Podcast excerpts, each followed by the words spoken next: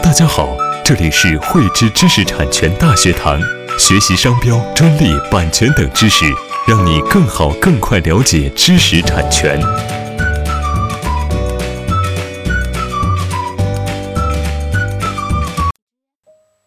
我们要获得一个专利权呢，需要先向专利局提出专利申请，并且呢，经过专利局审查认为呢，这个专利申请符合授权条件，同时呢，我们缴纳相应的一个费用之后，才能获得专利权。要进行专利申请呢，专利申请文件是我们一个不得不谈的一个话题。那么我们在进行专利申请的时候啊，需要提交什么样的一个文件？这些文件需要满足一些什么样的一些要求？我们今天呢，就和大家一起来介绍专利申请文件当中的一些问题。申请发明或者是实用新型专利呢，应当提交请求书、说明书及其摘要和这个权利要求书等文件。必要时呢，还需要提供啊说明书附图等等。关于请求书呢，主要是啊写明这个待申请专利的一个名称、发明人和申请人的一些相关信息。在此呢，我们就不做展开。今天主要和大家呢一起来介绍的是说明书和权利要求书的一些问题。首先呢，我们先来说一下这个说明书。专利法呢是有明确的一个规定，说明书呢应当对这个发明或者是实用新型呢做出一个清楚完整的一个说明，以所属技术领域的一个技术人员呢能够实现为准。所谓的一个清楚呢，就是指说明书呢。应当写明我们专利申请的一个发明创造，它所解决的一个技术问题是什么？是通过什么样的一个技术方案来解决这个技术问题的，并且呢，是获得了一个什么样的一个技术效果？同时呢，我们在进行这些描述的时候啊，所采用的一些个技术名词呢，也要使用这个本领域的一些个专用名词，不得出现这个含糊不清的一个情况。完整呢，是指啊，说明书呢。应当包括啊，帮助理解这个发明创造呢不可缺少的一些内容，比如说这个背景技术啊、附图啊，以及这个相应的一些说明等等。另外呢，还应当包括介绍这个技术效果的一个发明内容的的一些描述，比如说呢，原理性的一个说明，或者是呢实验数据的一些论证等等。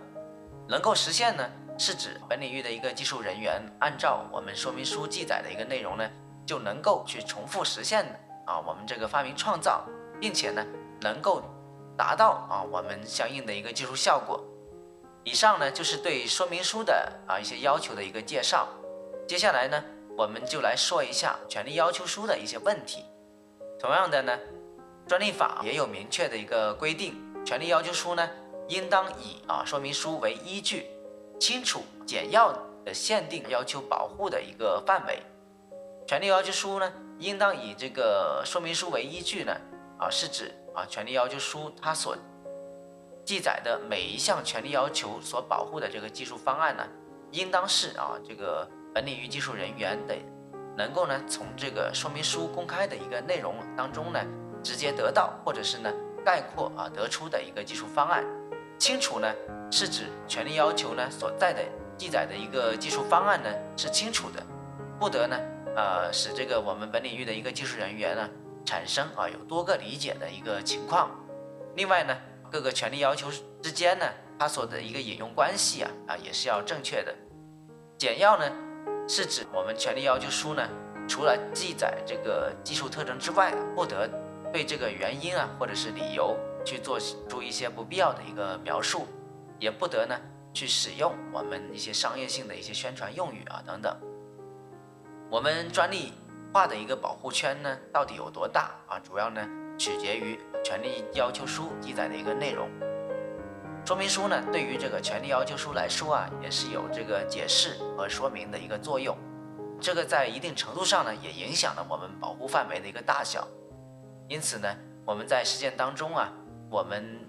在这个申请的这个过程当中啊，应当准确的去把握好啊专利法呢对于申请文件的这些要求。避免呢，因为表述不清晰等这个不符合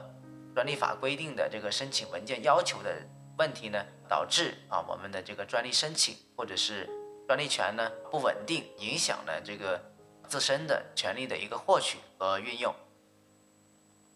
喜欢慧知课程内容的朋友，欢迎转发分享或在节目下方留言，还可以与我们老师进行互动哦。